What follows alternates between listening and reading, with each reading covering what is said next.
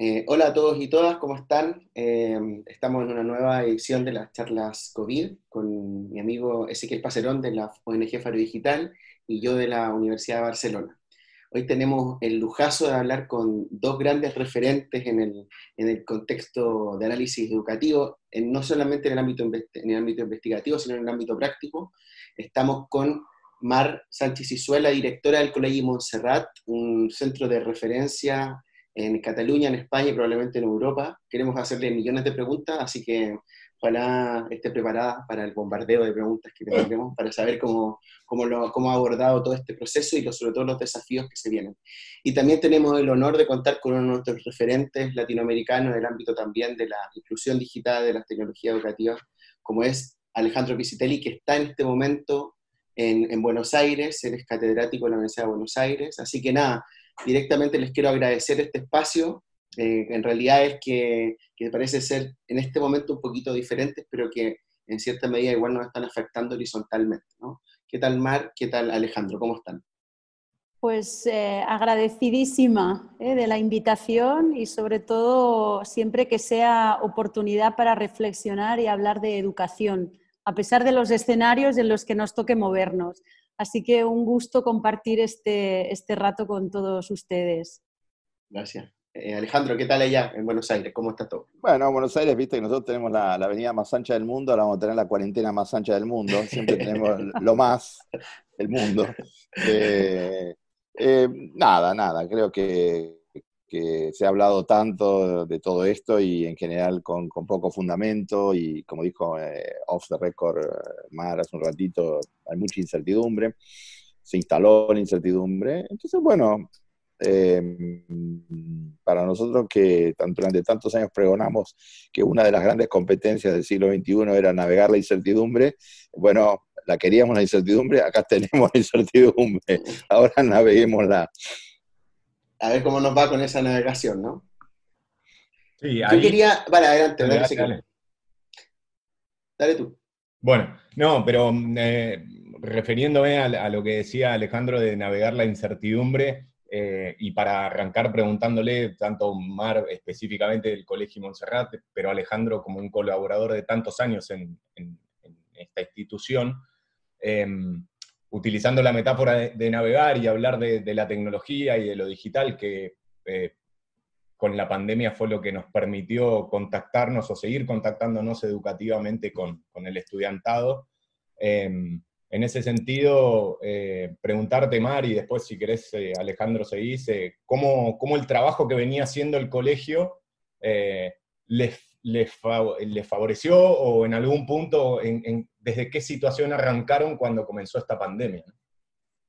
Pues mira, me encanta que me, invites ¿eh? a esa primera reflexión porque cuando yo, yo, estuve dos años de directora en el colegio que tenemos en Lanzarote, Lanzarote es una isla preciosa, pequeña, donde la mayor parte de mis alumnos practicaban deportes de navegación. Y ahí me enseñaron, dice, mira, si tú quieres saber ¿no? quién es bueno navegando, ponlo con el viento en contra. Y quizá eso es lo que nos ha tocado un poquito no demostrar a, nadie, ¿no? pero sí a nosotros mismos, si hemos sido centros educativos que hemos sabido pues, navegar con el viento en contra. Es decir, eh, aprovechar ¿no? lo que sucede, convertirlo en oportunidad e intentar casar esto con alguna capacidad que tú ya tengas.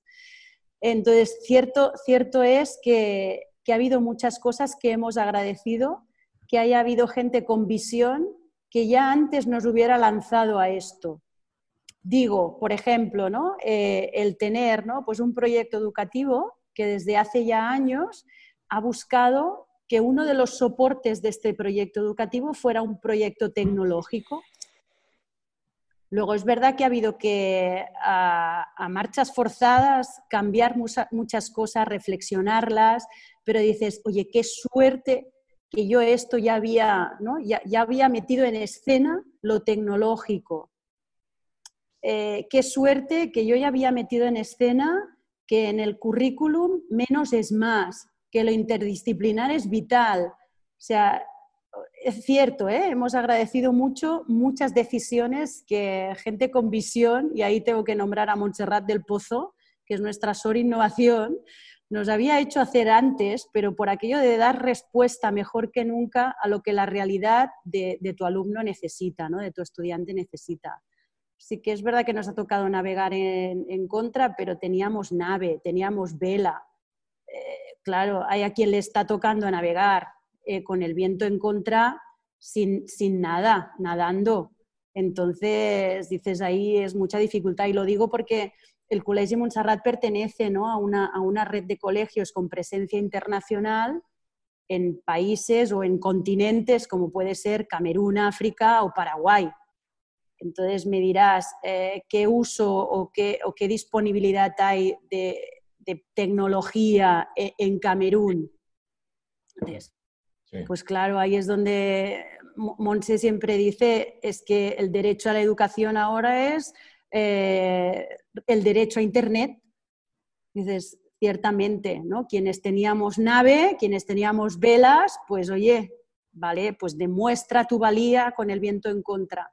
Pero hay que reivindicar que mucha gente tiene que navegar en esta incertidumbre y iba a decir a nado, ¿eh?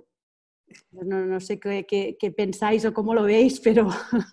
Alejandro, yo quería complementarte la interesante respuesta de Mar, a ver si tú podías darnos una visión de las dos realidades, porque tienes la suerte de conocer en profundidad la iniciativa del Colegio Montserrat, también de la realidad acá en el contexto catalán, Barcelona, pero también estás allá en, en Buenos Aires, también has estado en contacto, por ejemplo, con centros, con otros especialistas en tecnología educativa, ¿cómo, cómo se vive esta, esta distopía, esta, esta diferencia ¿no? que hay entre experimentar un confinamiento con nave, como decía, y con vela, como decía Marisuel, o a no tenerla.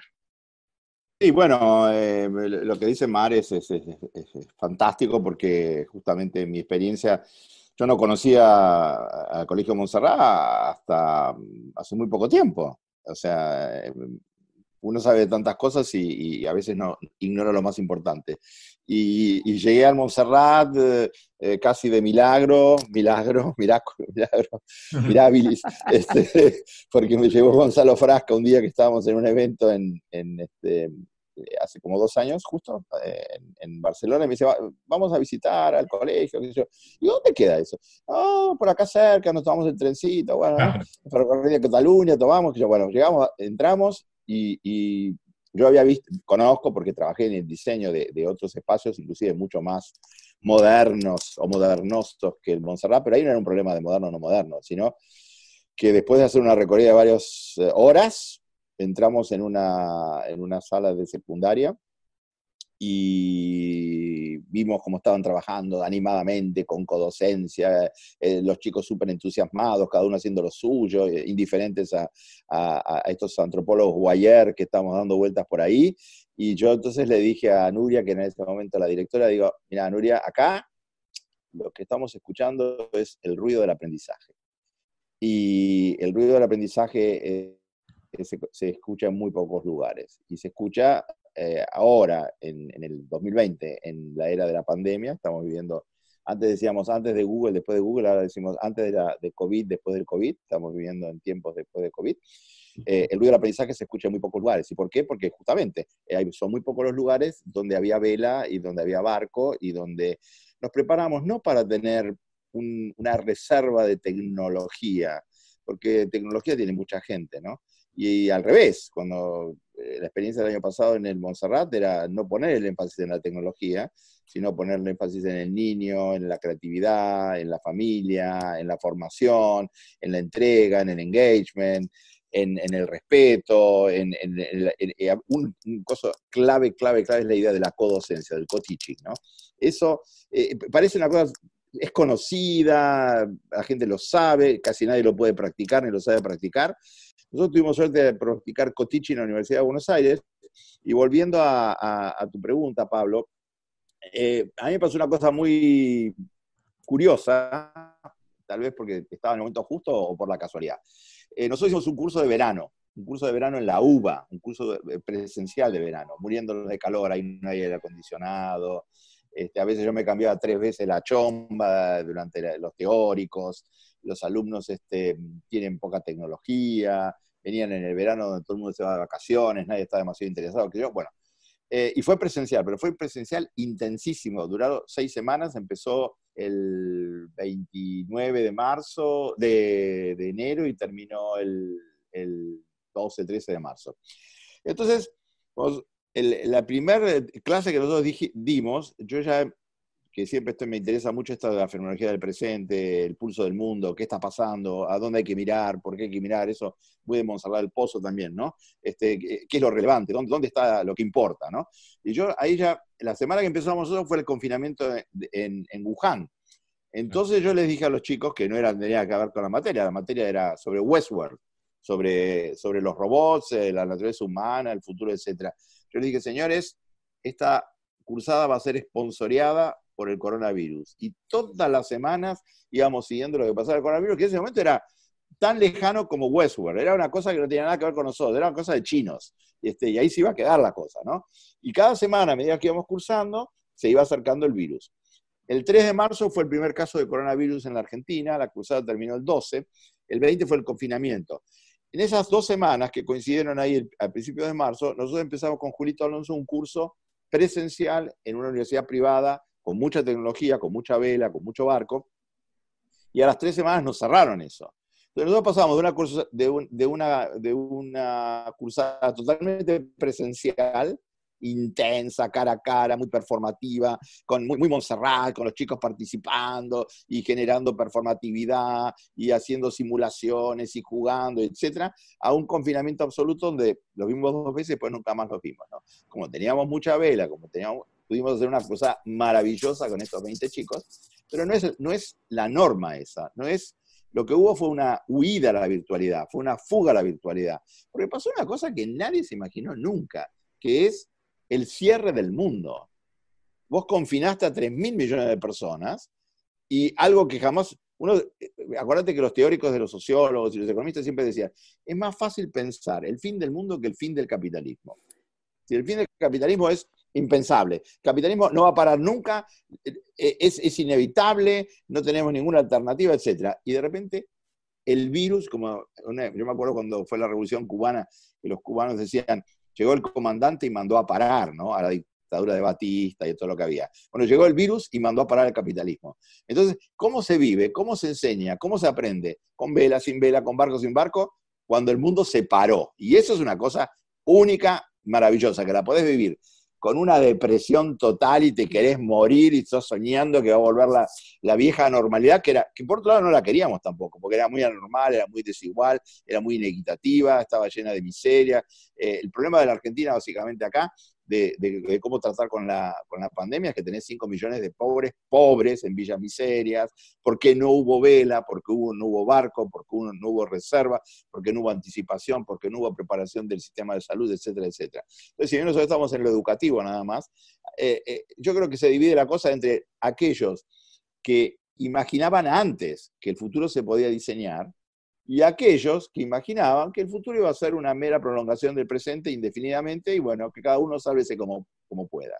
Y ahí yo creo que hay una gran diferencia. Si vos pensás que el futuro se puede diseñar o que el futuro te lo diseñan para vos. Muy, muy, muy interesante y de hecho nos plantea un, reto que, que, por un lado es la comprensión del fenómeno, del que hablaremos pronto, porque tenemos que volver a clase y explicarle a nuestros estudiantes qué es lo que pasó. Lo digo porque hay familias, nos consta porque hemos hablado con varias familias, hablamos con profesores y profesores, y hay, hay, hay, temor y no está, no está claro cómo abordar esto en retorno a clases, ¿no? Hay familias que lo han omitido por distintos motivos, ¿no? Y otras que, que, lo, que lo han podido asimilar en conjunto en el, en el, propio espacio de la casa sin problema. Entonces ahí hay una cierta inequidad que habrá que abordar, pero ya os lo preguntaré adelante, lo puedo dejar pasar, antes de entrar a este tema más de, que tiene que ver con el retorno, ¿no? que, tanto Argentina y nosotros también acá en España, Cataluña, sí vivimos paralelamente, más allá de que la situación de, Alejandro en este sentido se ha agudizado, no la particularmente la de Alejandro, sino la de Argentina, porque, porque el invierno está entrando ahora, ¿no? Pero tiene que ver con el tema del profesorado, porque claro, cuando hablamos, ya siguiendo con esta, con esta analogía sobre la vela, el barco, también se requieren marineros, marineras, capitanes. Y a veces, por mucho que uno tenga toda la infraestructura, si los marineros y las marineras no creen en el barco, no creen en el proyecto ni la orientación hacia dónde va, eh, esto no resulta. Pasa lo contrario también, ¿no? Si creen, resulta. Mm. Hemos visto acá, eh, Mar probablemente está al, tanto, en tanto una voz referente en el contexto local, pero Alejandro, que aquí ha habido justamente una, una polémica creciente en estos últimos meses sobre eh, cómo ah, el, profesorado o colectivo de profesorado a veces han tenido disputas sobre el querer volver a clase o no, sobre sentir seguridad en torno a, la presencialidad de nuevo o no, o incluso sobre su rol activo o pasivo a distancia, no estando en casa. Eh, de hecho, muchas familias, muchas escuelas acá en Cataluña y también en España que han expresado su malestar porque justamente no ha habido continuidad, no se ha continuado este trabajo desde el 12 de marzo. Entonces, eh, yo os quiero preguntar por esto, ¿cómo, cómo evidentemente a Mar le, preguntamos también, no solo por su propia experiencia personal e intelectual, sino también por su experiencia práctica en el colegio, ¿no? ¿Cómo habéis abordado esto eh, en, el colegio? ¿Cómo hicisteis para que los profesores de un día para otro tuvieran que continuar con este trabajo? Eh, porque la comunidad estaba a la expectativa de que esto sucediera también, ¿no? Mm. no, no ha sido así la realidad en otros centros, entonces nos gustaría saber cómo lo resolvisteis esto.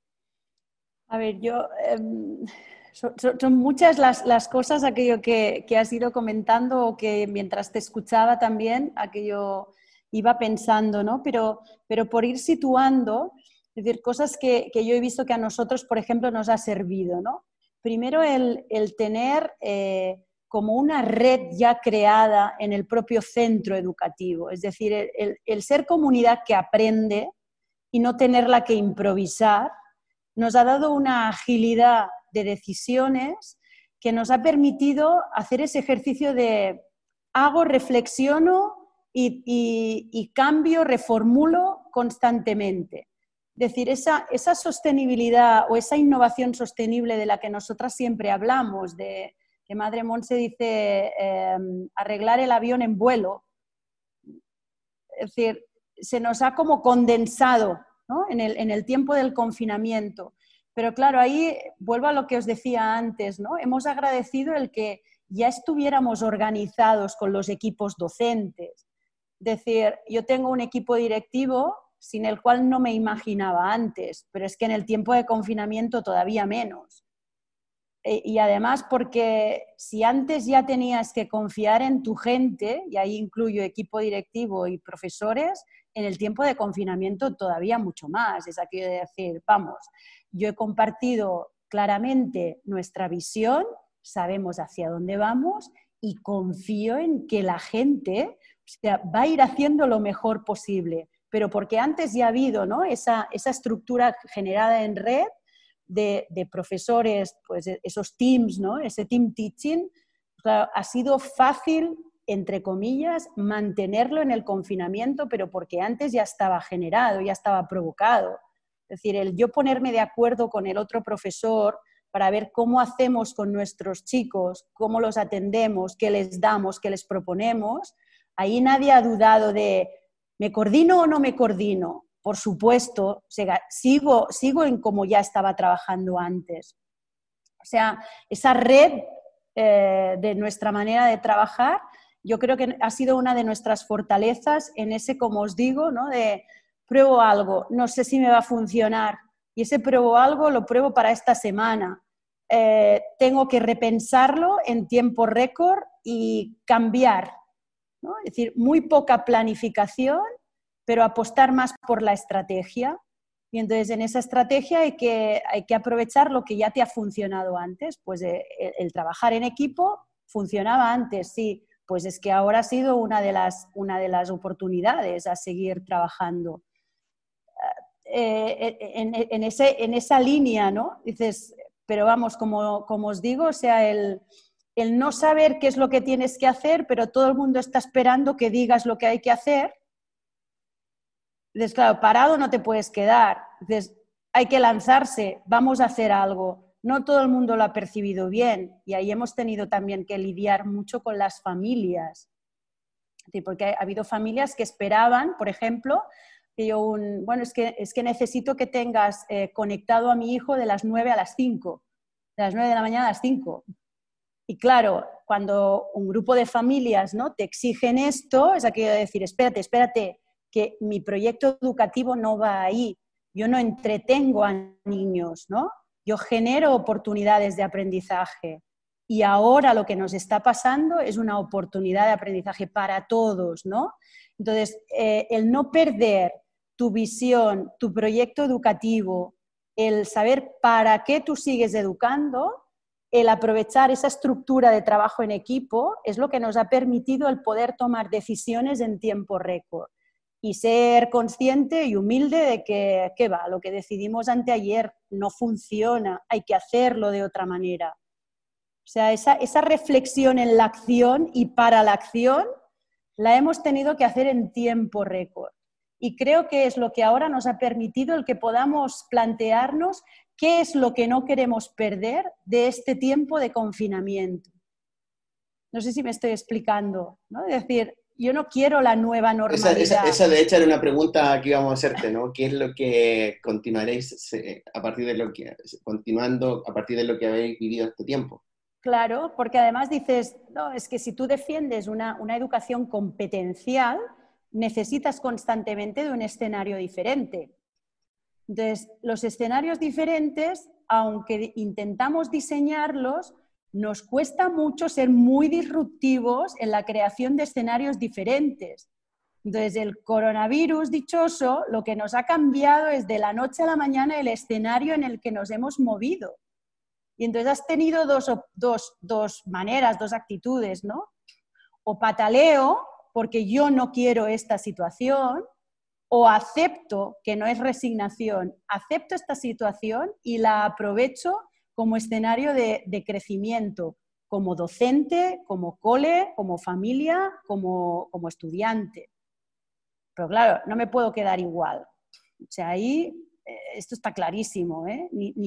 es que lo de antes ya no existe, no es que vayamos a volver a lo de antes, es que mira, es que lo de antes ya no existe.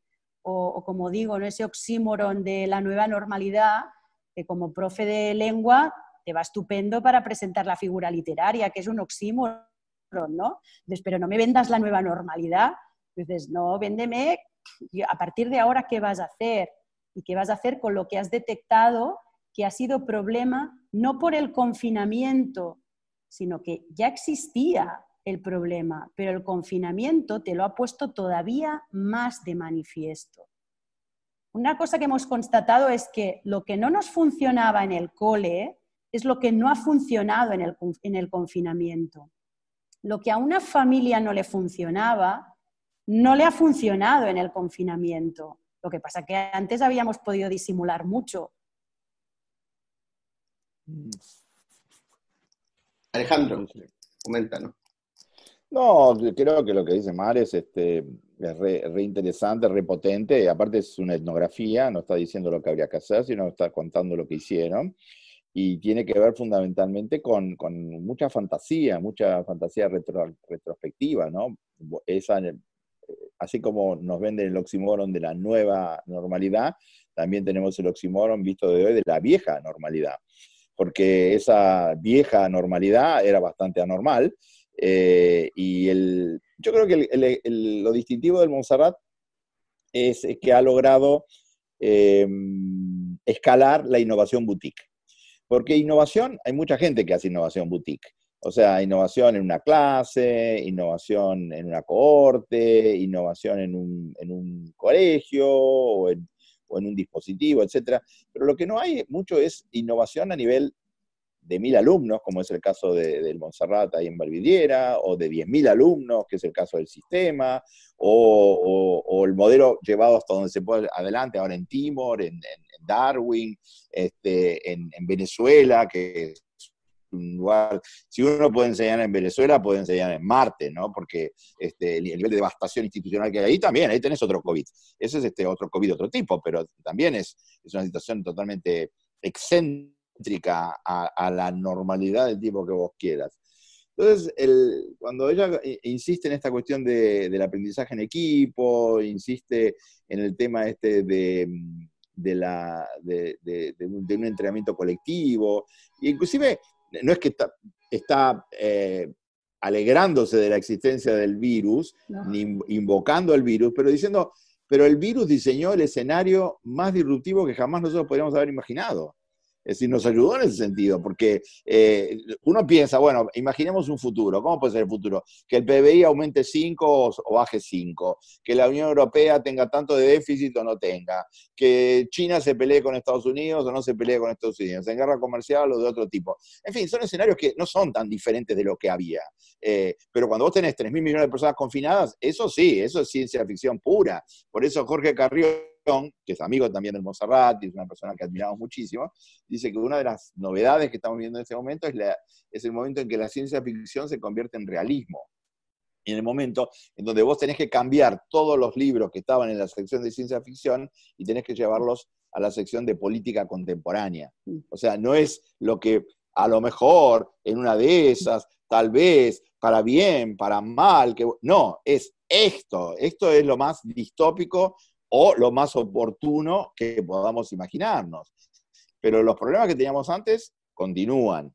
El COVID es básicamente como un catalizador, es, es, un, y, acelera todos los procesos. Hay un grupo de gente que se llaman aceleracionistas, que lo que quieren es que todo reviente, porque es la única forma que termina el capitalismo, ¿sí, ¿no? explota todo y empezamos de nuevo. No es muy conveniente, eso lo hicieron en Camboya y mira cómo terminó Camboya, ¿no? Con el Pol Pot.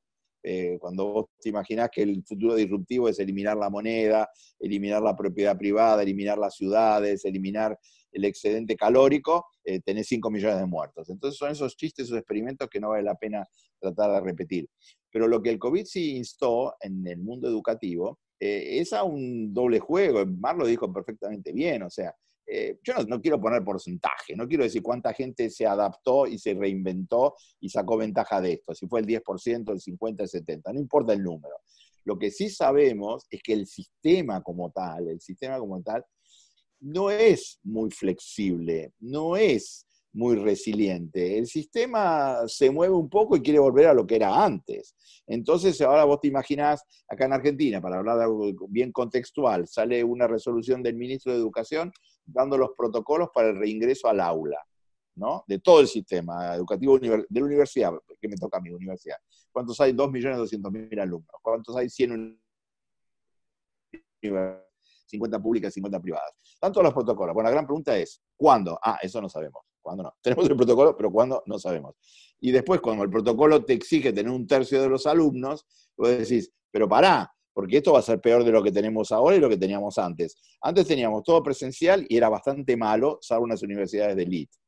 Ahora tenemos todo confinado y es bastante malo, y tal vez salvo unas universidades de elite. Cuando vos combines las dos cosas, que vas a tener presencial pero con un tercio de los alumnos, va a ser catastrófico, porque los que antes tenían presencial, por más que era malo, estaban dando vueltas, entraban, salían, etc. Ahora no van a tener la posibilidad de presencialidad, van a tener una virtualidad. ¿Vos te crees que los profesores que hacían mal lo presencial y hacen mal lo virtual van a hacer bien lo presencial más virtual? Eso es pedirle, no, el barco, el marinero, el capitán, que le cambies el chip a todo el mundo, que te lo manden de Marte, ¿viste? Lunáticos son esos. Este, entonces, hay como bueno, pero ¿dónde estamos parados? Y parte de, ese, que yo le llamo la fuga hacia lo virtual, o lo llamaba eh, la retórica, ¿viste? De la nueva normalidad, porque todo tiene que ver con, con este, aceptemos que esto pasó, después vemos las responsabilidades, las tendremos que compartir entre todos, pero usemos esta oportunidad para el rediseño lo más profundo que se pueda de todas las prácticas, ¿no? De tres, de dos, de cinco, etc. Y veamos, porque como dice Mar, eh, algunas cosas van a quedar de esto, el teletrabajo va a quedar. Ahora, el teletrabajo no sé si va a ser bueno para la gente. Por ejemplo, Facebook te está diciendo que no van a volver a las oficinas hasta dentro de dos años. Google lo mismo. Eso es bueno para la gente, ¿no? Porque a lo mejor si tenés que viajar dos horas a la mañana, dos horas a la tarde, está muy bien eso. Sí, pero ahora, por un lado, vos vas a tener que trabajar desde tu casa, con todos los problemas que eso tiene, porque es muy bonito un día o dos por semana, pero no todos los días con los chicos, con él. Y por otro lado, las empresas se van a ahorrar un montón de plata porque van a vender todas las oficinas. Entonces, en fin, hay un montón de, lo que llamamos las derivadas de segundo, tercer y cuarto orden, que son las que no ven ni los políticos, ni los expertos, ni los académicos. Vos tomas una decisión, esa decisión es como pega y se abre en múltiples dimensiones. Vos tenés que ver las derivadas de múltiples órdenes. Acá en la Argentina hay una discusión a muerte, a muerte literal, es cuarentena o muerte.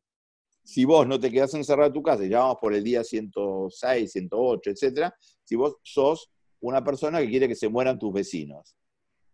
Y después, entonces viene una, literatura así que dice, ¿saben toda la gente que se va a morir porque no fue al hospital, porque no se pudo ir a la clínica, porque no se está testeando, porque no va al médico, etcétera, etcétera? El número va a ser monstruoso. Acá se optimizó un número, que es la menor cantidad de muertes posibles. De tanto, en el medio se destruyó la economía, se destruyó la salud, se destruyó un montón de cosas. Uno, entonces, ¿vos qué, crees?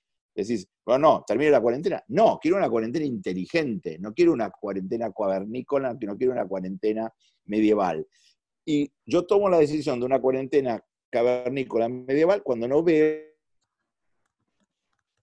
derivadas de segundo, tercer y cuarto orden. Y eso es lo que trabaja muy bien el Montserrat, porque los alumnos que van al Montserrat están pensando en múltiples futuros, en múltiples alternativas, en múltiples expectativas, en múltiples, obviamente, como dice Mar, hay muchas familias que por un lado querían que los detuvieran de 9 a 5, porque ellos tenían que hacer otras cosas, trabajar o lo que fuera, y por otro lado quieren, porque es una cuestión psicológica muy, muy fuerte, ¿no?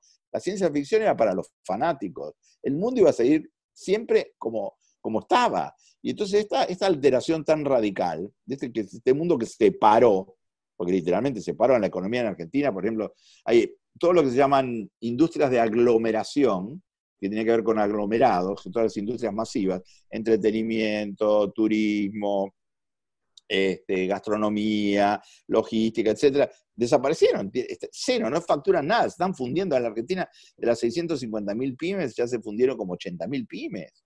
O sea, el, futuro que nos viene desde el punto de vista económico, el post-pandémico, es catastrófico. Se habla de plan Marshall, nadie sabe dónde va a salir la plata, se habla este, de, que se va a urbanizar las villas, cosa que no se hizo en 50 o 100 años y un día por otro se va a hacer. Entonces, tenemos miles de incógnitas, miles de, desafíos, pero del punto de vista más educativo, de las competencias, del punto de vista de cómo ver las cosas, me parece que tenemos que tener como dos o tres cosas en las que trabajamos, y ellos lo hacen muy bien en el Monserrat. Para mí una es la competencia en diseño del futuro, otro es lo que yo llamo la alfabetización pandémica, y otra es lo que es el abecedario del coronaceno. O sea, tenemos que tener nuevas categorías para tratar de entender qué está pasando y no repetir los mismos conceptos de siempre. Aparecen, al día siguiente que hubo todo este lío, aparecieron los, los, grandes figurones, Sisek, Agamben. Entonces uno te decía, esto es el final del capitalismo. El otro te decía, esto es eh, la presencia total de estado de excepción. Esto es, se terminó el mundo. Esto es, no va a pasar nada. Me parece que es como cuando vas a ver un partido de tenis que te queda la cabeza, el cuello mal, porque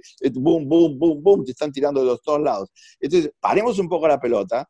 Hay gente que está haciendo las cosas bien, hagamos una ingeniería inversa de lo que está haciendo, y Mar explica muy bien el tema este de eh, las reservas que tenían previamente. Por ejemplo, Noruega. ¿Por qué Noruega le fue relativamente bien? Porque tenía un fondo contracíclico de la industria del petróleo de 50 mil millones de dólares. Entonces ellos no emitieron para poder paliar el problema. Tenían ese fondo contracíclico. Nosotros necesitamos un fondo contracíclico de conceptos, un fondo contracíclico de aprendizajes, un fondo contracíclico de formaciones y un fondo contracíclico que trate de entender lo contraintuitivo, porque lo que nos hunde a los humanos en este año y década tan compleja es la idea de lo intuitivo, de que todo es muy simple, muy fácil. Nada es fácil, nada es simple.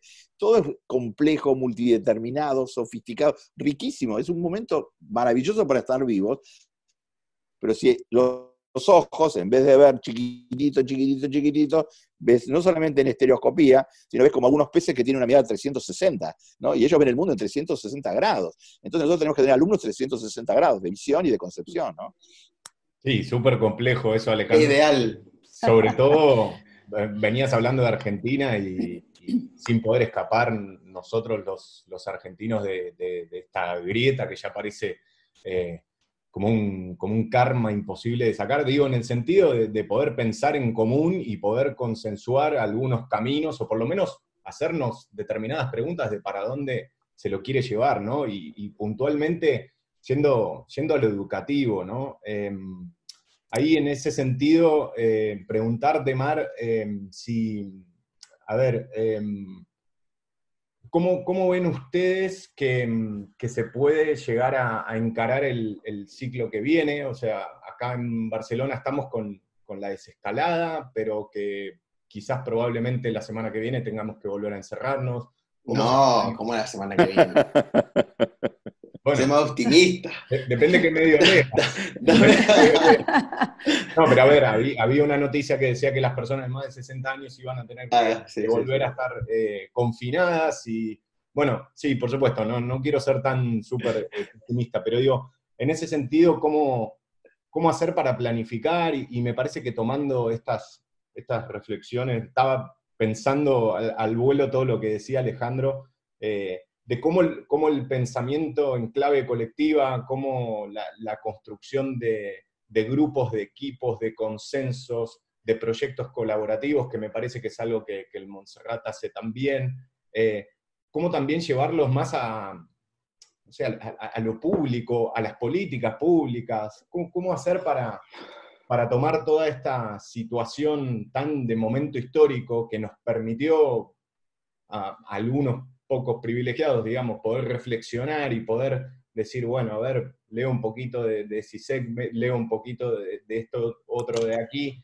eh, y, qué respuestas nos puede dar lo educativo, porque tampoco podemos caerle a, lo educativo como lo, total que puede, digamos, contraponer todo esto que, Alejandro describía que, generó el, sistema, ¿no? Y tampoco, también haciéndonos cargo de que no podemos hacer una, revolución total, eh, porque hay que ser pragmáticos, hay que ser realistas. ¿Cómo, ¿Cómo, en este sentido encaran este ciclo lectivo que les viene? Y, para el caso de Alejandro, bueno, lo mismo, la, cursada, ¿no? Eh, ¿cómo, piensan que puede llegar a, ser en instancias en donde lo presencial eh, que me parece que es un diagnóstico que es fundamental para lo educativo, porque una de las conclusiones es que me parece que, lo virtual enteramente en lo educativo no, va.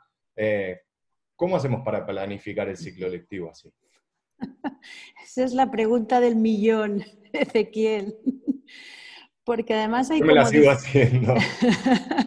hay como diferentes, diferentes niveles en la toma de decisiones, ¿no? O sea, hay un nivel administrativo que es que en este momento de, pandemia y de confinamiento, ah, las administraciones no han sabido dar respuesta a, lo que hemos necesitado los centros educativos. Pero nosotros también hemos reflexionado y sin, sin afán de, ir de, prepotentes o de sobrados. Nunca el cambio ha venido de las administraciones. Luego, ahora, ¿por qué tengo que esperar que en un momento de pandemia y de confinamiento la administración me dé la clave de cómo yo tengo que volver?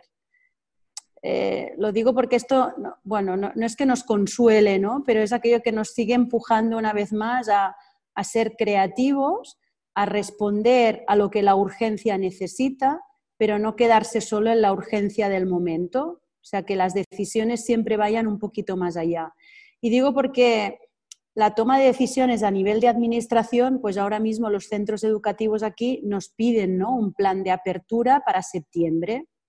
De lo que está seguro es que se mantiene el día en el que lo presencial vuelve como estreno de curso, que es el 14 de septiembre tú abrirás el colegio y lo abrirás para todos. Esto está seguro.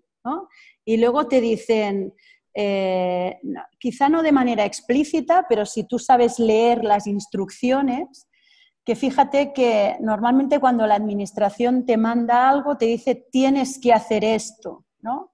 Ah, aquí hay un, hay un nivel muy sutil en el lenguaje de estas instrucciones que es te recomendamos, deberías, podrías. Entonces, claro, cuando ya empezamos con, con esa ambigüedad del lenguaje, quiere decir que quien me lo juego, todo soy yo como centro educativo. Luego ahí hay también de fondo una responsabilidad social que nadie quiere admitir. Y desde el momento en el que todas las familias van a tener que firmar un papel el 14 de septiembre conforme mi hijo no tiene síntomas.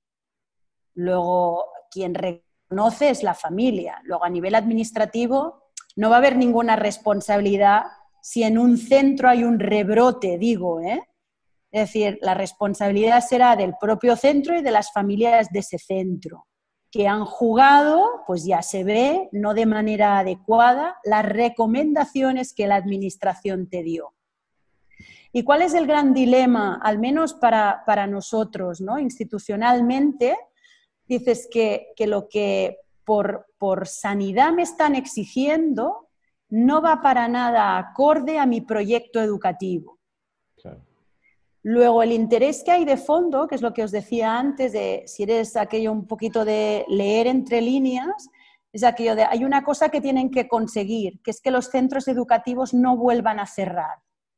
¿Por qué? Porque socialmente generamos un problema enorme, que es que parece ¿no? que los centros educativos solo custodiamos a niños mientras sus padres trabajan. Entonces, claro, dices, oye, perdona, eh, yo no nací para custodia de niños, ¿no? Nací para cambiar el mundo a través de la educación. Luego, quiero que mis alumnos no, no, sean parte del problema del coronavirus, sino que precisamente por las oportunidades que tienen sean parte de la solución en el mundo, ¿no? Y de darle la vuelta a las cosas que ya hemos visto que no funcionan, ¿no? Pero pero claro, socialmente buscan esto, ¿no? Dices, no, que un colegio no se tenga que volver a cerrar porque ya hemos visto que ha sido un problemón que decimos aquí para las familias. Si yo tengo que ir a trabajar, ¿dónde dejo a mi niño? Claro, dices, qué triste que nos perciban así, ¿no? Y la guardería. eso es. Y es verdad que tú tienes función de custodia de los menores, pero no es a lo que te dedicas, no te dedicas a custodiar menores, ¿no? Te, dedicas a hacer que las personas crezcan y, puedan alcanzar pues, la mejor versión de sí mismas para bien de otros. O sea, esta, esta es mi función, ¿no? Entonces es mi propósito y además un propósito que quiero que tenga, o sea, el mayor impacto posible. Entonces, tal y como nos están ahora organizando el inicio de curso en septiembre, están hablando de un concepto que es grupo burbuja, para facilitar lo que es el control sanitario de un grupo si hay un contagio y que lo que se tenga que confinar no sea un centro educativo, sino un grupo en concreto, porque ahí, en ese grupo estanco, que supuestamente son siempre los mismos alumnos con los mismos profesores, es donde ha habido un contagio. Luego confino ¿no? a los 25 niños que tengo con esos tres profesores, pero el colegio sigue abierto. Claro, eh, el papel todo lo aguanta y esto en un Excel pues funciona fantástico. Luego ya empiezas la casuística, dices, no, pero claro, es que en este grupo hay un hermano en el otro grupo, en el otro compartimento estanco. Entonces, ¿qué pasa? Tienes que confinar también al otro, al otro grupo, porque ahí está el hermano del grupo que ya se ha confinado, ¿no? Y si entramos en casuística, dices, vamos, nos perdemos, ¿no? Entonces tú ya ves que sanitariamente hay unas decisiones que es lograr no cerrar el centro. Entonces, para nosotros ahora mismo el dilema es, vale, tengo que cumplir con lo que me recomiendan, porque Dios nos libre que yo provocara ¿no? un brote de contagio. Pero a la vez dices, no quiero renunciar a, mi propósito educativo.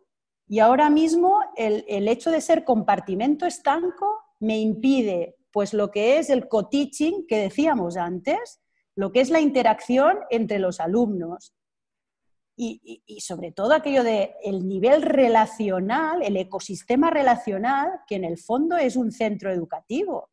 Es decir, que aquí no impartimos un currículum, porque si fuera así, da igual la vía a través que llega el currículum. Puede llegar por email, pero es que el impartir un currículum no transforma la vida de nadie sí transforma la vida del alumno la relación que yo establezco con este alumno y el deseo que yo le genero de, oye, que este mundo no es sostenible, pero tú y yo juntos podemos darle la vuelta a este mundo. Entonces, claro, nos estamos moviendo como en, en un nivel ¿no? que la administración te pide porque hay un problema social de custodia de niños mientras los padres trabajan. Pero es que vamos más allá, ¿no? La innovación en, educación nos pide dar respuesta a lo que la realidad o tu realidad o tu comunidad necesita. Luego, si me ajusto estrictamente a lo que el plan administrativo me exige, he de renunciar al proyecto educativo. Entonces, yo ahí, cuando digo yo, mi equipo, el colegio, ¿no? Dices, no estamos dispuestos. Entonces, actualmente, que seguimos en el mes de julio el equipo, el equipo directivo trabajando en el colegio, lo que estamos es en ese dilema de cómo hacemos para seguir educando, para seguir fomentando la autonomía, el aprendizaje autogestionado del alumno, O sea, para seguir diseñando oportunidades de aprendizaje sin eh, quedarme solo con lo que administrativamente se me pide como centro educativo. Entonces, ahí sí que es un cierto, eh, claro, escenario de, incertidumbre total, ¿no? Porque es aquello de decir, ¿me la juego o no? Eh, para mí, por ejemplo, ¿no? Dices, un cuarto de secundaria, están todos los chicos juntos. Yo no tengo cuarto de la ESO A y cuarto de la ESO B estoy hace tiempo que desapareció de mi imaginario. O sea, trabajamos juntos porque eso me permite que haya dos, tres, cuatro profesores atendiendo de manera más personalizada ese equipo de, alumnos. ¿no? Imagínate, pues si, si yo apuesto por mantener a 60 alumnos juntos, administrativamente me dices, te la vas a jugar.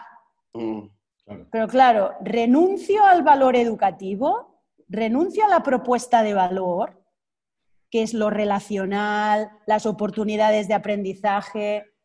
Piensa que actualmente desde la Administración está llegando el mensaje de que no importa quién imparta ciertas asignaturas. Y uso ya un verbo clásico que es el impartir. No importa quién vaya a dar el inglés, quién vaya a dar la música, quién vaya a dar la educación física y quién vaya a dar la plástica, la visual plástica. Luego, yo que soy un colegio de inteligencias múltiples, claro, no tengo oportunidades de primera categoría y otras de segunda categoría, porque me estás diciendo que lo importante son la lengua y las matemáticas, ¿no? Mm. Que da igual quién dé el inglés, que con buena voluntad ya algo haremos. mira, perdona, o sea, a un menor lo mejor. O sea, la calidad educativa, por ejemplo, ahora, que es la única manera de darle la vuelta a los problemas del mundo, se está poniendo en, entredicho desde las eh, obligaciones administrativas que nos están poniendo. porque da igual quién de música. Bueno, eh, ojo con, lo que de fondo, ¿no? Aquello, el mensaje pedagógico y no pedagógico que va, ¿no? Entonces, claro, como, como centro educativo, pues tú estás en un dilema yo que, dices como proyecto educativo, ¿no? Dices, hombre, que, de, que, que genere, ¿no? Eh, que diseñe la oportunidad de aprendizaje el experto. ¿De quién tiene que dar matemáticas? Pues el, que sabe, ¿no? El, el, mejor en mates. ¿Quién tiene que dar danza? El mejor en danza. O sea, no, no, no juego a hacer el científico no juego a hacer el bailarín, ¿no? Sino que hago que el niño en el centro educativo aprenda como aprende un científico, aprenda como aprende un bailarín cuando le enseñan una coreografía. Totalmente. me, molesta un poquito que administrativamente ¿no?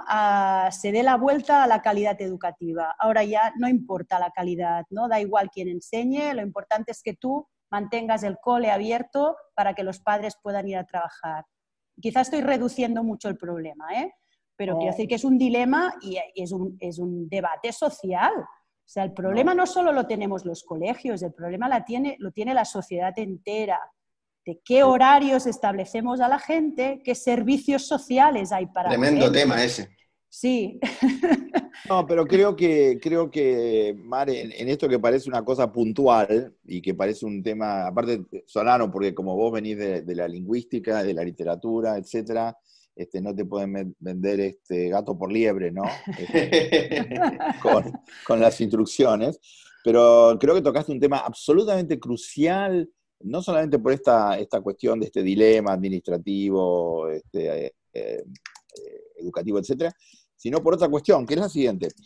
Eh, nosotros cuando hablamos de, de inventar, de aprender, de mejorar, de diseñar, etcétera, eh, lo hicimos eh, ustedes hace 25 años, ahí con, con Monse y, en otros lados, nosotros tenemos la cátedra también hace 25 años, tratando de cuestionar algo que era eh, esto de, del espacio es destino, el formato es destino, el formato escolar es destino, ¿no?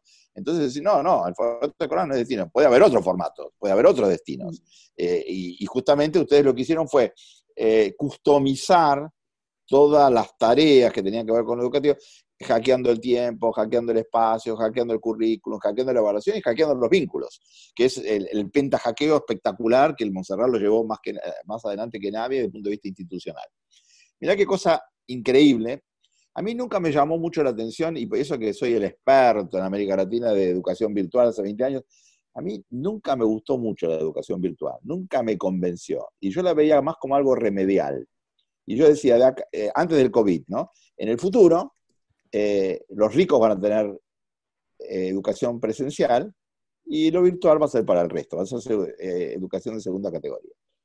Eso dicho antes de. Ahora te dicen, no, no, menos mal que tenés virtual, si no, no tendrías nada, etcétera, etcétera. Sí, pero no tengo virtual porque quiero, si no tengo virtual porque puedo y porque me lo impusieron y porque es la alternativa y las plataformas y Zoom y Meet y todo ese tipo de cosas. La directiva administrativa, donde se lava las manos y saca la responsabilidad y dice, pero te dice, por un lado, es ustedes se hacen responsables, pero por otro lado, dice, no quiero que el colegio cierre porque sería un impacto social terrible, porque estaría demostrando que no resolvimos lo sanitario, que, no, que nosotros no, sabemos navegar contra el viento. Entonces, este, como, como a nivel administrativo global no sabemos, tampoco queremos que nadie de los chiquitos lo haga por su cuenta, en un barquito chiquitito, ¿no? Y entonces, esta decisión a lo que lleva es a desarmar todo lo que ustedes hicieron, porque lo que está diciendo es, no, eh, ustedes como tienen un formato que no permite la burbuja, Déjense de jorobar, vuelvan al formato anterior para que haya burbuja. Ustedes, como tienen todo diversificado, etcétera, no, eso no, importa quién da nada. Da lo mismo, cualquiera cualquiera puede dar cualquier cosa. Entonces, no es que se baja la calidad, se destruye el contraformato que habíamos armado para no caer en esta cuestión masiva, en esta cuestión este, eh, homogénea, en esta cuestión que era absolutamente, eh, nos obligaba eh, a tratar a todo como, como un más media, porque cuando estabas hablando recién me decía, el medio es el mensaje, el medio es el mensaje, el medio es el mensaje todo el tiempo. Justamente nosotros tenemos un multimedio, tenemos un transmedio, tenemos un espacio totalmente diversificado, rico, potente, etcétera, pero que no lo podés burbujear, no lo podés convertir en una burbuja. Si lo convertís en una burbuja, lo convertís en el espacio tradicional. Entonces, no, ahora hay que luchar no solamente con, contra el virus, sino luchar con la administración que te quiere retrotraer y te quiere volver a ser el colegio convencional que había antes. Pero en este caso la escuela, pero lo mismo en la política, lo mismo en el trabajo, lo mismo en los negocios, lo mismo en todos lados, ¿no? Entonces, eso lo que demuestra es la inercia. El sistema quiere volver a su vieja normalidad y va a hacer lo imposible, porque como no puede resolver el tema, porque no puedes resolver el tema del coronavirus hoy, eso había que haberlo resuelto, no había que, había, no había que dejarlos salir de China, cuando, cuando vinieron los primeros viajeros había que haberlos confinado en su momento, después había que haber hecho la trazabilidad en su momento, como eso no se hizo, y de esa responsabilidad de del gobierno, de la gestión de este gobierno y del anterior y del anterior, anterior, anterior, que desmanteló el sistema sanitario, que bla, bla, bla. Pero ahora se meten con el educativo y te dicen, ¿vos querés seguir dando clases? Perfecto, da clases. Eh, en realidad, no cierres el colegio, pero hacelo como te decimos nosotros. Y nosotros tampoco te lo vamos a decir, te lo vamos a sugerir. Te conviene, no te metas en problemas, no, no pinches la burbuja, juguemos con las reglas del sistema, ¿no? Y eso es muy desagradable y aparte eh, ahí ya te pone en una situación mucho más complicada, porque si ya estás estabas navegando contra la tormenta y contra el viento, ahora lo que te pusieron es una turbina enfrente, que no es la del virus, que es la turbina de las burocracias, la turbina del sistema, la turbina que te sigue tirando, como diciendo, bueno, eh, o sea, no era suficiente con la naturaleza del virus, ahora tenés la naturaleza de la burocracia, que en realidad es la naturaleza de la vieja normalidad. Por eso, eh, como decía Ezequiel ahí, tenemos que trabajar mucho más en estas interfaces, tenemos que trabajar mucho más en estas alternativas, y tenemos que volver a cosas elementales, ¿no? Que tiene que ver, ayer, hace un par de días en Fundación Telefónica en Madrid, Jerry Turkle dio una, una conferencia, eh, le hicieron una entrevista, y, ella hace muchos años que estaba preocupada, ella que venía de la tecnología, que era una fan de la tecnología, eh, que fue una de las primeras que hizo antropología de la computación en el mundo, y ahora está preocupadísima por la pérdida del, del poder de la conversación, por el alone together, ¿no? Estamos este, solo juntos. Y, insiste mucho en la conversación cara a cara. Entonces, yo creo que el gran desafío que tenemos nosotros es cómo volvemos a las interacciones personales. Y vamos a tener que pensar en eso, en arquitecturas, en estrategias, en modalidades, en formatos que tienen que ver con lo presencial. Eh, acá hubo hace un tiempo eh, un geriátrico donde estaban internados muchos abuelitos, que lamentablemente en algunos casos fallecieron, etcétera, por el contagio, y a alguien se le ocurrió, tomó de, no sé si de un ejemplo europeo, que en la puerta pusieran como una especie de, de puerta donde vos podías abrazarte pero dividido con un montón de cosas, pero vos sentías físicamente al otro este, muy aislado, como una burbuja, pero una burbuja física, pero podías abrazar, ¿no? Tenemos que volver a algún tipo, a lo mejor tengamos, tendremos que ir todos como burbujas a las escuelas, pero cada uno como un escafandra, como un astronauta, muy flexible, pero que nos podamos abrazar, ¿viste? Hay que pensar, nada está excluido, ¿no? Ahora que tiene el espacio maker, habría que hacer escafandra burbuja, para este, porque el, tema de la presencialidad, el tema del cara a cara, el tema del tacto, el tema de los, otros sentidos es absolutamente clave en la socialización y sobre todo en, que la escuela funcione, porque la escuela no tiene monopolio del conocimiento. Lo que la escuela tiene ahora es este, una posibilidad de democratizar la interacción, de expandir los sentidos, de abrir las inteligencias, las de Garner y las que vienen después de Garner, ¿no? como la vegetal, la animal, la centauro, la azul, todas esas nuevas este, que decimos por Garner, pero hay que repensar en serio el, diseño físico, porque la gente tiene que estar físicamente en el mismo lugar. Eh, eso no, no tiene... Eh, no, no, tiene compensación y seguir, y hay trampa. Fíjate que Harvard, por ejemplo, las universidades norteamericanas, querían, querían, ahora tuvieron otro problema con Trump, querían dar todas sus clases en virtual cobrando exactamente lo mismo. Estamos hablando de un tuition de 60 mil dólares por año para dártelo a distancia. Entonces Trump dijo, si van a dar clases a distancia, no les damos las becas al millón de chinos, un millón de chinos que el año pasado eh, pagaron de tuition 500 millones de dólares estas universidades. Si los chinos van a, venir acá y las clases son a distancia, no pueden venir. Entonces, ¿qué hicieron las universidades? Le van a dar a todos los chinos una hora de clase presencial. Mm. Para que puedan venir, pero después, los, después se la van a dar virtual en, dentro de Estados Unidos. O sea, hay muchas cosas dando vuelta ahí, ¿no? Pero a mí me parece que el tema clave de lo que vos mencionaste recién es el tema de la política, la política pública, la política universitaria, la política escolar, como eso eh, ahora está en choque total con las estrategias de enseñanza que, no son las convencionales y cómo tenemos que imaginar el formato para devolverle a la presencialidad entidad, de lo que sea, pero si, vos permitís que la gente, si, si, obligás a la gente a aislarse en su casa, y eso lo dijo Ezequiel, y hay un montón de eh, cosas que está trabajando Daniel Inerariti cada vez mejor, ahí en España, con toda su teoría de la democracia compleja y con la cuestión de la, pandemocracia, de la, pandemocracia, etc. Eh, si perdemos la esfera pública, estamos fritos. Y la esfera pública la esfera de la presencialidad. Eh, bueno, se nos está acabando el tiempo, pero no me quiero ir sin antes hacer dos preguntas, una para cada uno. Lo primero, eh, Mar, lo que quiero es quitarte información sobre cómo ha sido la experiencia concreta de Montserrat. Por ejemplo, cuéntanos cómo evaluaron los contenidos, cómo hicieron el cierre, volvieron a clase, hicieron algo, alguna actividad presencial, algunos centros la hicieron, otros no. Bueno, cuéntanos un poco cómo fue eso. Em, ¿Cuál era la sensación del profesorado? ¿Tuvieron alguna forma de, no sé si supervisar, sé que una palabra que no le va a gustar a Alejandro que diga, no supervisar, pero sí estar observando la conexión que establecía el profesorado con el estudiante? bueno, es que la verdad es que con otros directores y directoras hemos hablado y algunos sí han supervisado y otros no lo hicieron ustedes comprobaban que esa conexión existía, cuántas, veces al día se conectaban. Y sí te, te pido un titular que, nos dé sobre lo que también mencionaste de cara a qué, qué de estas prácticas van a reproducir más allá del formato con el que se comience el plan burbuja eh, o el plan de, desescalada en septiembre, ¿no?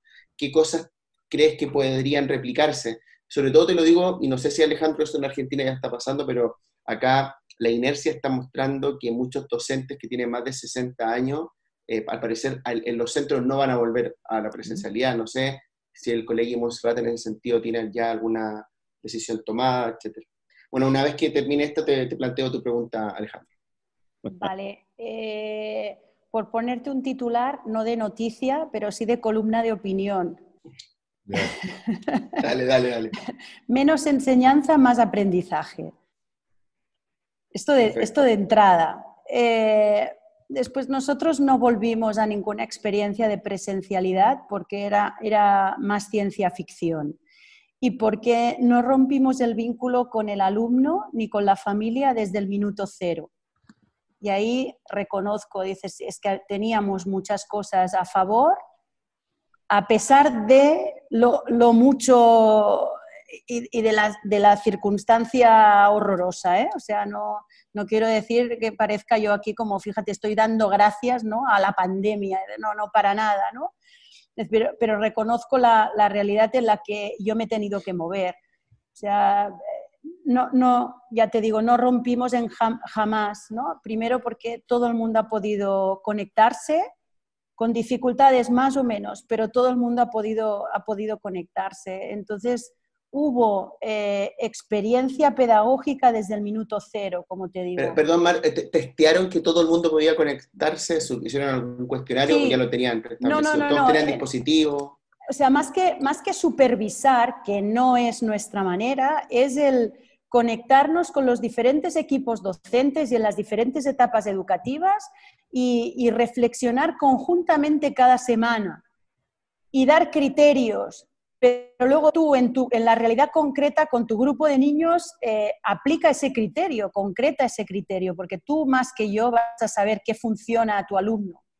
Es decir, eh, yo sé lo que puede funcionar en un cuarto de secundaria, porque aparte de directora titular en el Colegio Montserrat, soy tutora en cuarto de secundaria. Entonces sé lo que le funciona a, un alumno de, de 15, 16 años. Puedo establecer un criterio general para el, general para el colegio pero quien sabe lo que le funciona más a un niño de 5 años es quien trabaja con ese niño de 5 años. Luego lo de supervisar a mí me chirría un poco.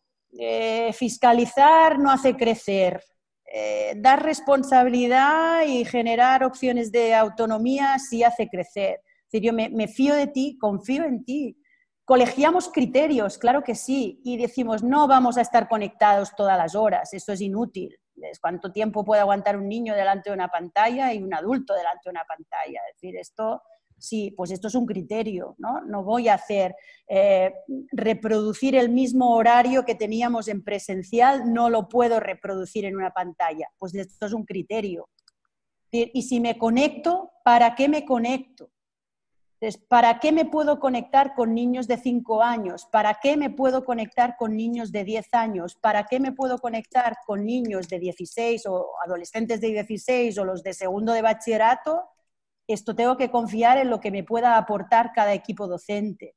Luego he de, permitir, he de dar esa cancha de responsabilidad o hemos dado esa cancha de responsabilidad a, cada, a cada situación concreta, no desentendiéndonos pero no fiscalizando, no supervisando, sí dando criterio. Y el criterio después hay que reflexionarlo. O sea, esto, esto sí.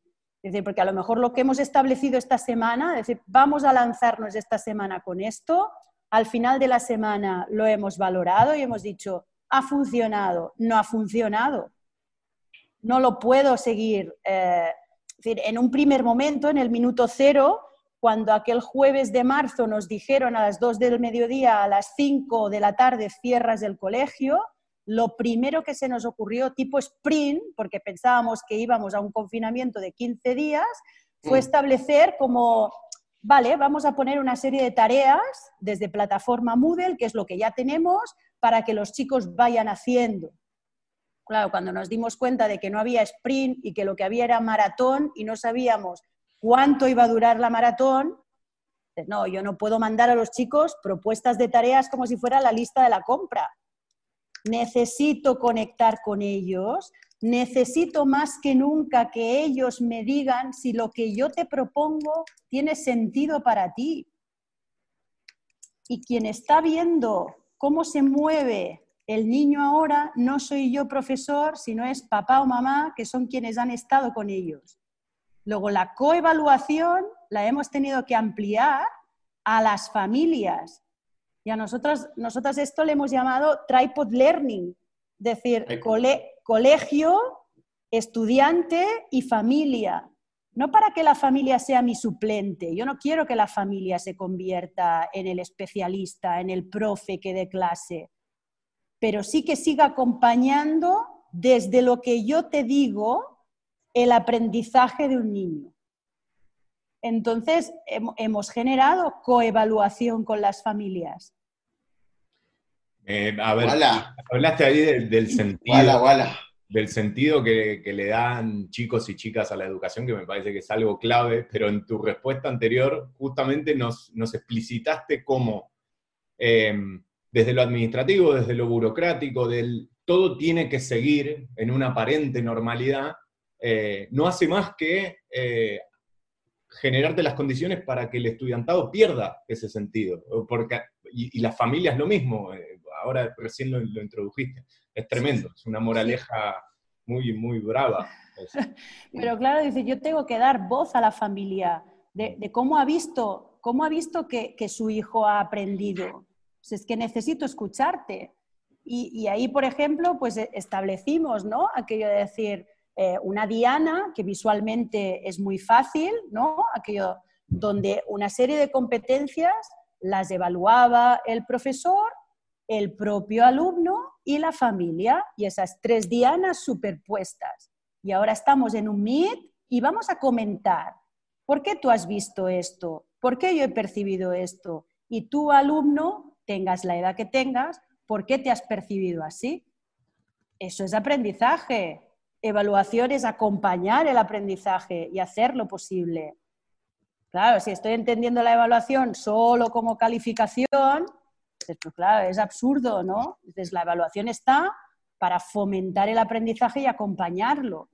¿Quiénes estamos acompañándolo ahora? El alumno a sí mismo, por supuesto, que tiene que conocerse más que nunca, pero hemos acompañado a los docentes y han acompañado a las familias. Así que hay, cosas interesantísimas. solo, para, para, no, que no quiero dejar que lo digas, pero ¿tú crees que la, relación con la familia se ha intensificado estos tres meses respecto a cómo era antes? Yo creo que nos ha, nos ha empujado con un poquito más de celeridad a repensar cuál es el rol auténtico de una familia en el proceso de aprendizaje. Y por eso eh, os digo el concepto este de, del tripod learning, ¿no? Es un trípode de, de tres patas y, con roles diferentes, ¿eh? diversos, pero que tienen que estar, los tres elementos tienen que estar en el proceso de aprendizaje. Bien, antes que, bueno, te agradezco tremendo, pero no quiero tampoco irme sin hacerle esta pregunta allá que tenemos a Alejandro. Quiero que me, me dé su opinión, obviamente fue comentando todo lo que haya dicho Mar, que, también es que, como dice su nombre, es la mar interesante realmente, que, la experiencia de, de, mostrar lo que estáis haciendo es tremendo. Pero yo, eh, ¿cómo has vivido toda esta época, tú como experto hace décadas en esto, de los tecnofílicos, el debate entre tecnofílico y tecnofóbico? Y lo, te voy a poner el caso puntual, por ejemplo, de esta aplicación que estamos usando, el fenómeno Zoom, ¿no? Que la gente al final termina conectándose a lo más fácil porque había una, esa sensación que tú planteabas al comienzo de incertidumbre, tenía que generar relativa certidumbre la conexión fácil, ¿no? Y hubo un problema incluso la primera semana con el, con el tema de la seguridad de la conexión, ¿no? Y luego han aparecido otras plataformas, luego aparecieron también mecanismos, medios de comunicación o aplicaciones para conectarse haciendo llamadas entre familias. No sé, ¿cómo has vivido este fenómeno? ¿Qué quedará? ¿Es una burbuja de tecnofilia compulsiva o, realmente ya eh, es el reflejo de que nuestra sociedad ya está en una era digital y, este fue como la forma de, demostrar la consolidación de esto? ¿Cómo, cómo lo ves? Una, una, panóptica general, Alejandro. No, mira, bueno, eh, para poner un título de opinión, eh, como decía Mar, yo le mi título de opinión es, digámosle, digámosle que no al simulacro de normalidad. Eh, en el caso de Zoom, por ejemplo, pasó de 10 a 300 millones de usuarios. Así que imagínate ahí este, cómo fue aceptado masivamente, ¿no? Este, y es curioso porque eh, hasta ese momento uno tenía muchas, había muchas críticas a la tecnología, a los algoritmos, a la vigilancia, a la intrusión de la privacidad, etcétera, etcétera. Eh, lo que más me gustó de, bueno, todo me, de, Mar, es, como decís vos, es un mar de asombro, es un mar de posibilidades, es un mar de alternativas. Eh, pero me gustó esto porque es nuevo el, acuñar esta idea del tripod learning, eh, que tiene que ver con eh, ir más allá del co-teaching, eso tiene que ver con integrar un nuevo actor. En el caso de la universidad eso no corresponde porque no, no, tendrías un tercer este, elemento familiar, pero sí tendrías un tercer elemento que sería la sociedad, lo público, lo colectivo. Tenés el docente, tenés el alumno y tenés el para qué, el colectivo. Eh, ¿Para qué se hace eso? Entonces yo creo que, que em, así como ella mostró eh, en este ejemplo concreto, eh, como la pandemia aceleró un proceso que ellos tenían muy aceitado, la conexión con los padres, pero hace, emergió algo nuevo, que es esta triple evaluación, digamos, eh, en, lo, que teníamos que conseguir en la universidad, es algo también en el sentido de salirnos de esta díada que es el docente, el alumno, el currículum, el espacio cerrado. es un espacio muy, muy autista la universidad, en España, en Argentina, en todos lados, ¿no? Este, eh, ¿Qué le dice el, empleador cuando sale el alumno de la universidad? Olvídese todo lo que no aprendió y ahora a empezar a trabajar. Ahora viene, ahora viene la cosa en serio, ¿no? Este, con lo cual es, es, una caricaturización y no habla tampoco mal de todas las universidades ni de todos los formatos, pero sí que está muy atrasado todo eso, está muy dormido. Y entonces la, pregunta tuya, toda esta aparición de la tecnología. Ya, yo creo que la, que la tecnología no, es tecnología, la tecnología son instrumentos concretizados. Eh, y estos instrumentos concretizados, en el caso de estos dispositivos, son de empresas privadas.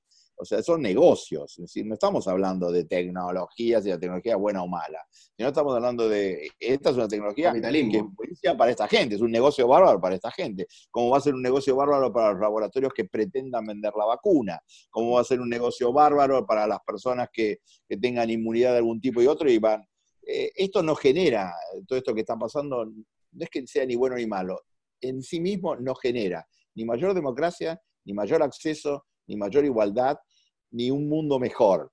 Lo que genera es una disrupción sobre lo que había y como así como algunos docentes, no es el caso de Montserrat, pero estamos hablando de sistemas educativos como en el caso argentino que tienen millones de docentes, ¿no? Eh, la mayoría de esos docentes quieren volver al viejo normal. Eh, las empresas quieren seguir vendiendo cosas. Eh, el consumo se modificó muchísimo por el miedo, porque la gente no quiere salir para no contagiarse, entonces bajó muchísimo el consumo pero no sabemos cuánto va a durar eso, hasta que haya vacuna o no. Entonces, como reflexión final, el problema no, es si llegamos finalmente a lo digital, sino eh, el costo de este llegar a lo digital, eh, cuánto habría que recuperar de lo analógico, porque es un juego siempre lo analógico digital, y sobre todo esta, esta, esta, cuestión de a ver si aprendemos con esto, si aprendemos con esto, que la forma como hacíamos las cosas antes estaba muy mal, a ver si las podemos mejorar un poquito, un poquito y con eso sería un muchito. Porque si empezamos a delirar que vamos a cambiar el mundo y que la pandemia va a hacer que toda la gente sea eh, celestial y que todos seamos buenos, no va a pasar eso. Donde las cosas sean bien, probablemente esto sirva para que las cosas se hagan mejor, donde las cosas sean mal, esto sirve para que las cosas se hagan peor.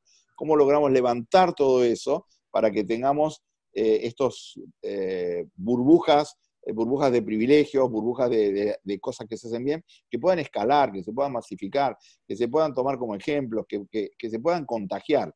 El virus, lo viral. Estamos en un momento único de la historia porque es la primera vez que tenemos una pandemia que monitoreamos en tiempo real y que de alguna manera la velocidad de, la tecnología hizo que se difundiera como nunca, pero al mismo tiempo la velocidad de la tecnología permite que en un tiempo récord se haga una vacuna y permite que de repente logremos este, saltear la pandemia en un periodo de un año o de año y medio, cuando antes hubiese tardado 10 años, la gente se hubiese muerto y, era un darwinismo salvaje absurdo. Entonces lo que tenemos ahora es una oportunidad, gracias a la ciencia, ¿no? de compensar un poquito ese darwinismo salvaje. Pero lo que no podemos permitir de ninguna manera es que decisiones burocráticas alteren un proyecto de aprendizaje tan brillante como el de Montserrat y al revés, lo que necesitamos es poder replicar el proyecto del Montserrat en otros ámbitos y con otras posibilidades, porque es el camino por el que hay que ir. Si la pandemia nos ayudó a generar un tripod learning, bienvenido sea, aprovechémoslo. Alejandro, eh, compro, compro, el pragmatismo a full. ¿eh? tripod, eh, claro. Vamos, vamos por ahí. bueno, agradecerles a los dos eh, de corazón. La verdad que eh, a mí en lo, personal es, un orgullo tremendo contar con Alejandro. Eh, yo soy de la universidad pública y, he cursado la, materia de Pisitelli, siempre se, llama así la materia Pisitelli, eh, y es un honor tenerlo acá. Y la verdad que desde que estoy en Barcelona eh, siempre miro el trabajo que viene haciendo el Montserrat y como te comenté, Mar, antes, eh, hasta he hecho trabajos de la facultad con eso y, estoy de acuerdo con Alejandro, me parece que sería una picardía que lo, gubernamental, lo, lo, lo, a ver, la, las decisiones administrativas y burocráticas eh, eh, nos hagan perder esa, e, esa joyita educativa que tenemos y tratar, por el contrario, de replicar ese modelo para llevarlo con otras condiciones socioeconómicas, por supuesto es súper complejo, pero tratar de, hacer, de, empatar para arriba, ¿no? Eh, y tratar de hacer de lo público y tratar de hacer de la innovación educativa una verdadera herramienta para la transformación social. Así que agradecerles de vuelta a ambos, espero que la hayan pasado bien, eh, para nosotros fue un lujo, así que eso. Un abrazo grande. ¿eh? Chao, Mar. Nos vemos pronto. Bye, bye. Chao, Cuídense. Chao.